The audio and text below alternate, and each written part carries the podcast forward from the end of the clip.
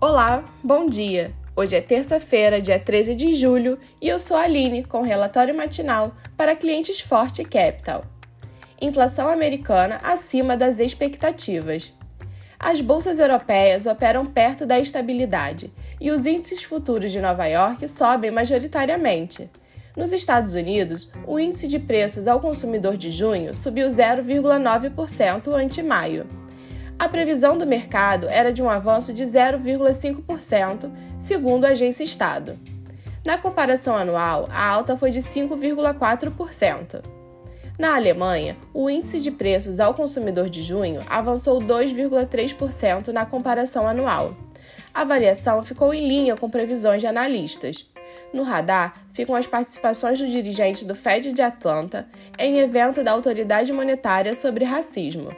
O SP 500 sobe 0,38% e o Eurostox tem queda de 0,06%. Já as bolsas asiáticas fecharam em alta hoje, após o superávit da balança comercial da China ter somado 51 bilhões de dólares em junho. Em contraponto, os contratos futuros do petróleo caem à espera do relatório semanal do API sobre os estoques da commodity nos Estados Unidos. O mercado local tende a continuar atento às negociações da reforma tributária. O relatório da reforma do imposto de renda deve manter a taxação sobre a distribuição de lucros e dividendos a acionistas, mas dá um alívio às empresas, de acordo com negociações entre o relator do texto, Celso Sabino, e a área econômica do governo. O parecer deve ser apresentado hoje a líderes partidários.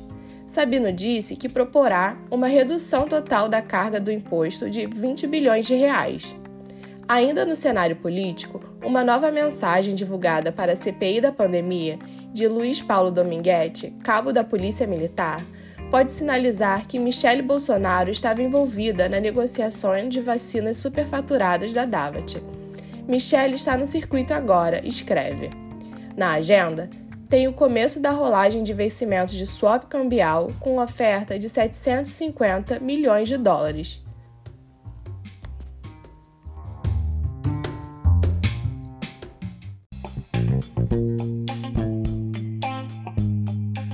E agora, depois de saber sobre as principais notícias do dia, chegou o momento do nosso bate-papo com o fundador e planejador financeiro da Forte Capital, Paulo Monfort. Paulo, a dúvida de hoje é sobre planejamento sucessório. Por que devemos pensar no planejamento sucessório?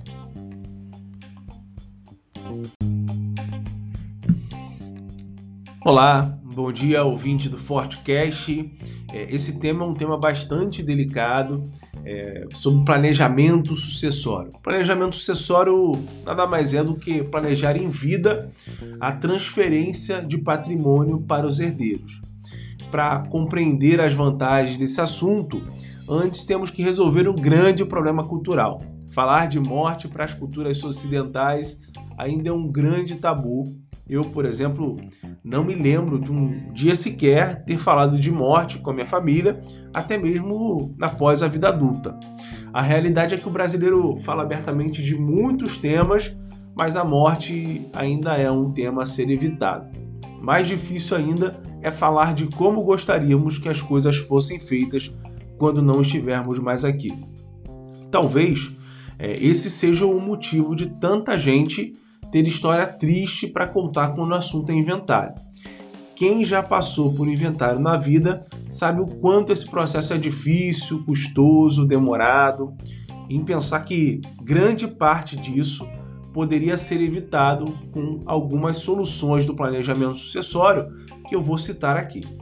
E o que é o planejamento sucessório afinal? Resumindo, planejamento sucessório é o processo de planejar em vida antecipadamente a sucessão dos seus bens e do seu patrimônio para os herdeiros no caso de falecimento. Sobretudo, é de extrema importância, em especial no Brasil, tendo em vista que a burocracia aqui para fazer o inventário é muito grande.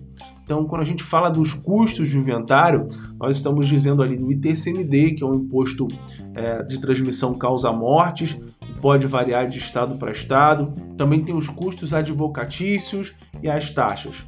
É, num geral aqui, apenas com essas despesas, há uma perda de aproximadamente 26% do patrimônio familiar. Então, isso destrói o patrimônio da família, reduz o patrimônio da família, caso você não faça o planejamento. Fora isso, ainda tem o tempo. O inventário dura em, ter, em torno de 5 anos para ser concluído. Então, a gente já viu que o planejamento sucessório é o melhor caminho para reduzir os custos e dar agilidade ao processo de sucessão, assim como proporcionar mais tranquilidade para os herdeiros e entes queridos, porque planejando antecipadamente a sucessão, você também está cuidando das relações da sua família. Então, vou citar alguns instrumentos que são utilizados para essa sucessão. São eles: seguro de vida, que é você compra uma cobertura e essa cobertura vai atender sua família na sua falta. Tem as trusts offshore, que são empresas, participação em empresas fora do Brasil que te protegem da tributação aqui no país. Nós temos os fundos exclusivos, que é uma estrutura mais recomendada para grandes patrimônios acima de 15 milhões, onde você consegue fazer a sucessão através de um CNPJ.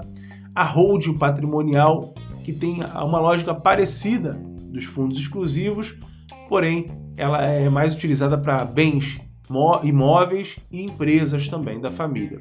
E também é possível fazer um testamento ou a doação em vida, que é um processo bastante simples, onde você vai precisar de um advogado para fazer esse documento. Então, aqui são as diversas soluções que a gente utiliza em planejamento sucessório. Ainda tem outras como previdência privada e outras estruturas que nos ajudam a reduzir os custos e o tempo de sucessão patrimonial. É isso. Eu fico por aqui, espero ter ajudado. Se você tiver alguma dúvida, envie para contato@fortecapital.com.br. Esse forte conteúdo. A gente se vê no próximo episódio. Forte abraço. Conforme Paulo disse, planejamento sucessório é uma forma de proteger seu patrimônio reduzir custos e tempo e trazer tranquilidade para sua família no processo de sucessão. Planejar é uma forma de cuidado para você e seus familiares. Como dissemos no episódio de hoje, temos algumas opções de planejar a sucessão do seu patrimônio.